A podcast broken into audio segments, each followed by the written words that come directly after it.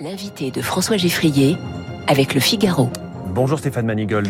Bonjour François. Vous êtes restaurateur, vous êtes président du, du groupe Éclore qui rassemble plusieurs restaurants. Bienvenue sur Radio Classique. Alors, on, Merci. en parle de ces annonces hein, d'hier soir sur Radio Classique, on les a détaillées. Qu'est-ce que vous avez éprouvé en les écoutant? Une forme de soulagement, par exemple, sur le fait qu'il n'y ait pas de couvre-feu le 31 décembre et que donc il y aura des gens dans vos restaurants ce soir-là?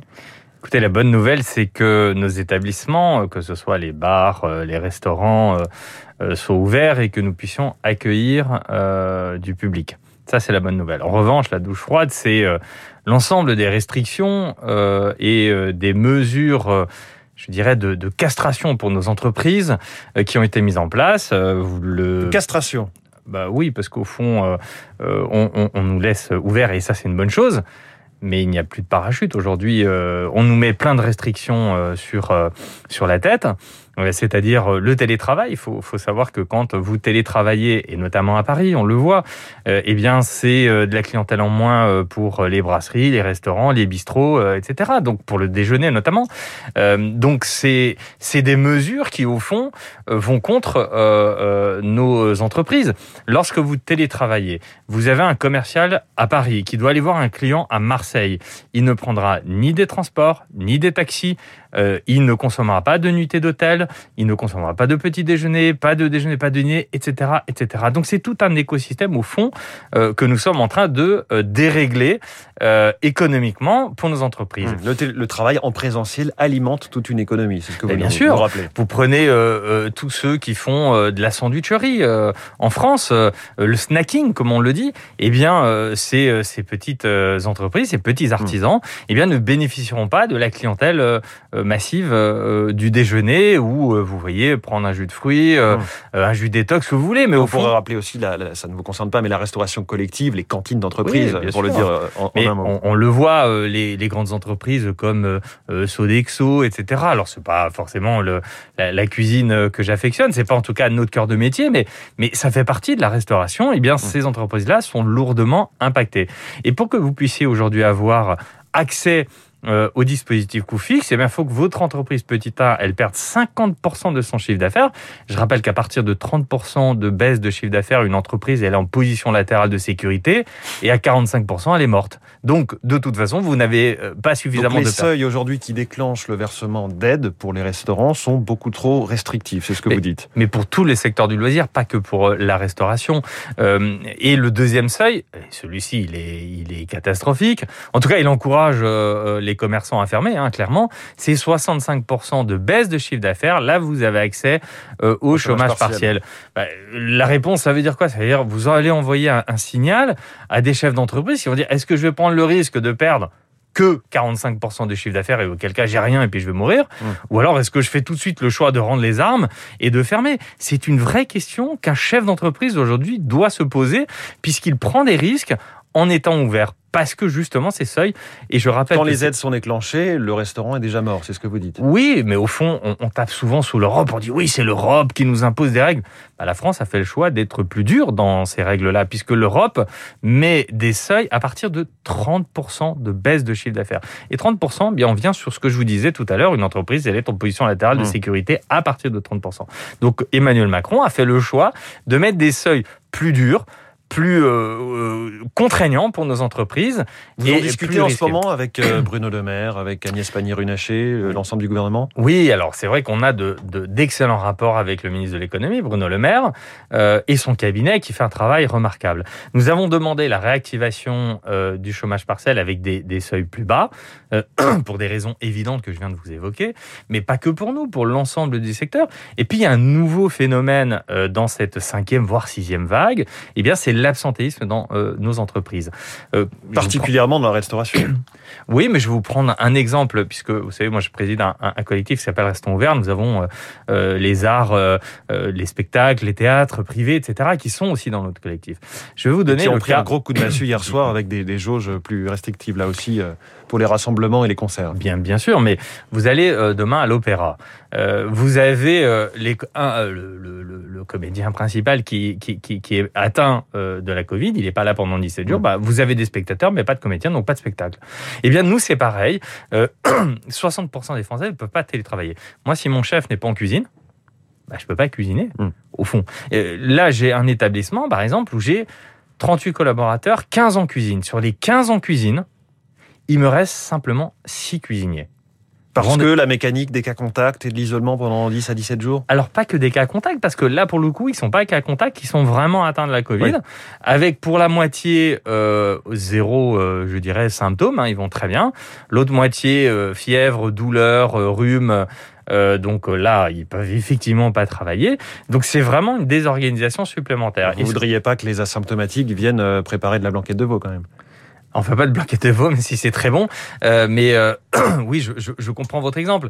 C'est pas à moi de le décider, c'est au Conseil scientifique de se positionner là-dessus. On attend un avis effectivement des, des, autorités scientifiques compétentes d'ici la fin de la semaine pour euh, voir ce qui peut être fait sur les durées d'isolement. Moi, je, je, vous parle en tant que chef d'entreprise. Le volet sanitaire, je laisse ça à nos amis scientifiques. Hmm. Ils sont euh, ils sont là pour édicter des règles pour que un salarié puisse ou pas travailler. Moi, je vous dis simplement que mon entreprise à partir du moment où vous cumulez euh, le télétravail, l'absence de tourisme, euh, plus ce facteur supplémentaire où au fond le matin vous ouvrez à 8 heures, vous réceptionnez vos collaborateurs et il vous en manque 4, 5, 6, 8, 10 parce qu'ils sont euh, touchés par la Covid, bah, vous avez beau avoir des réservations, vous êtes juste obligé de décrocher votre téléphone et d'annuler. Mmh. Et ça, c'est de la perte sèche pour nos entreprises. Le mois de décembre est censé être un mois exceptionnel. Il s'annonçait très bien et tant mieux l'économie est repartie.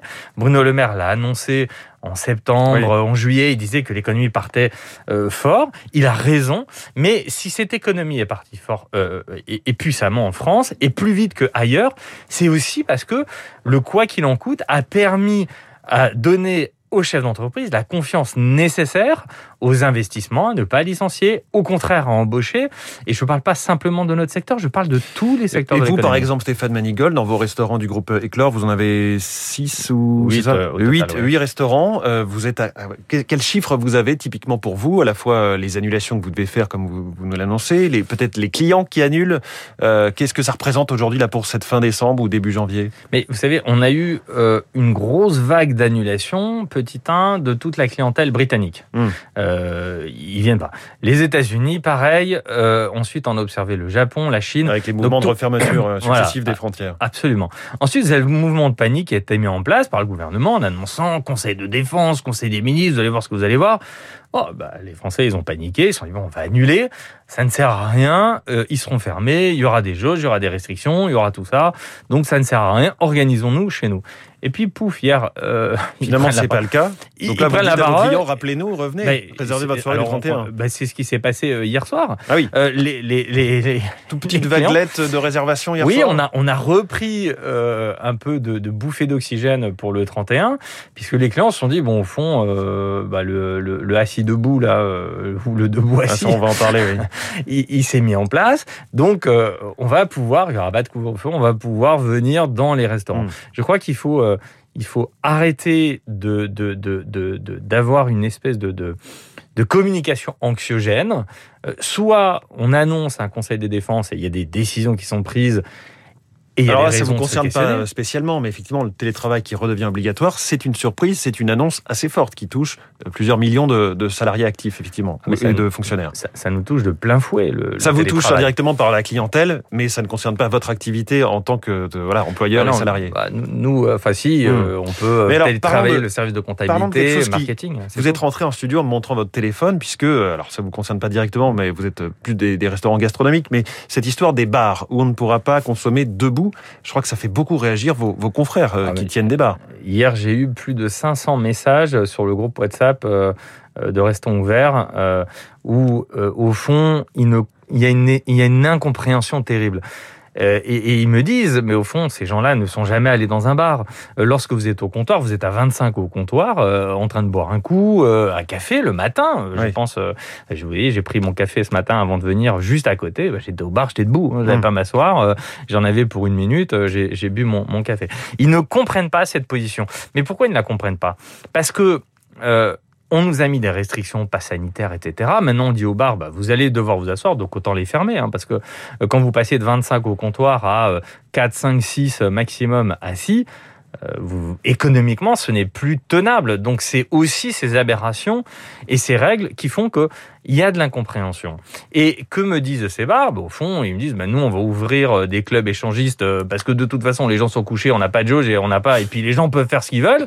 Non, mais c'est, ça m'a fait marrer, c'était drôle, mais c'est triste. Et puis, il me dit, on va transformer nos bars en meeting politique, puisque de toute façon, il n'y a, y a pas de règles. les meetings politiques sont effectivement préservés des règles de jauge qui, qui s'appliquent au concert, par exemple. Oui, bah, ils disent, on va tous faire des meetings politiques, ça tombe bien, il y a une présidentielle dans 100 jours, et puis peut-être qu'on va, nous aussi, se positionner sur tel ou tel candidat.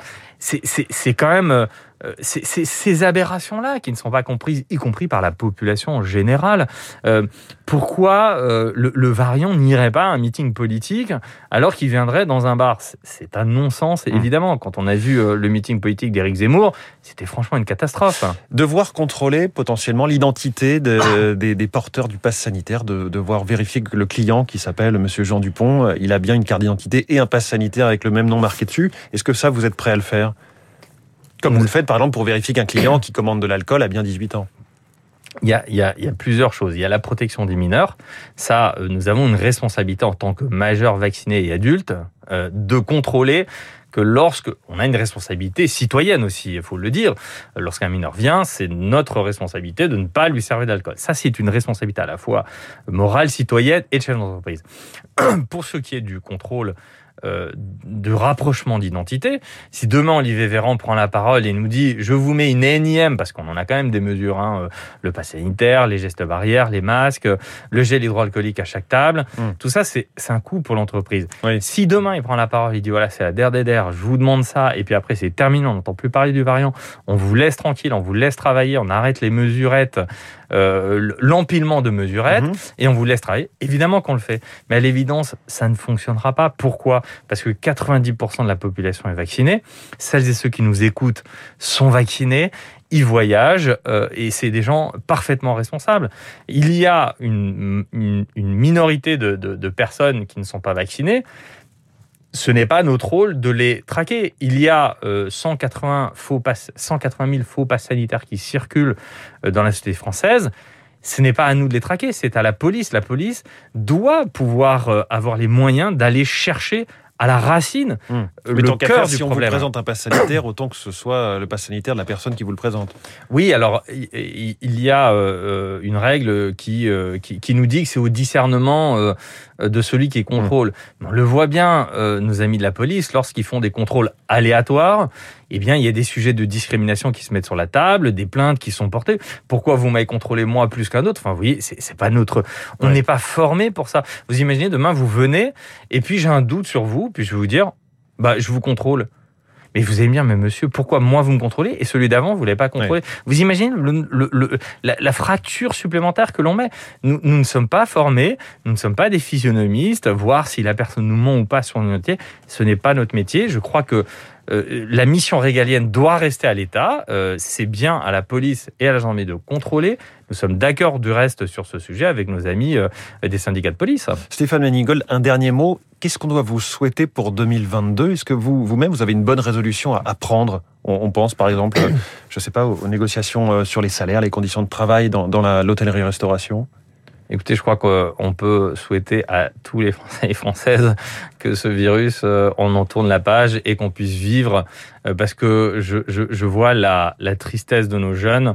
Euh, nous avons eu la chance de sortir, de nous amuser, d'être dans l'insouciance, d'aller à la fac, fêter certains événements.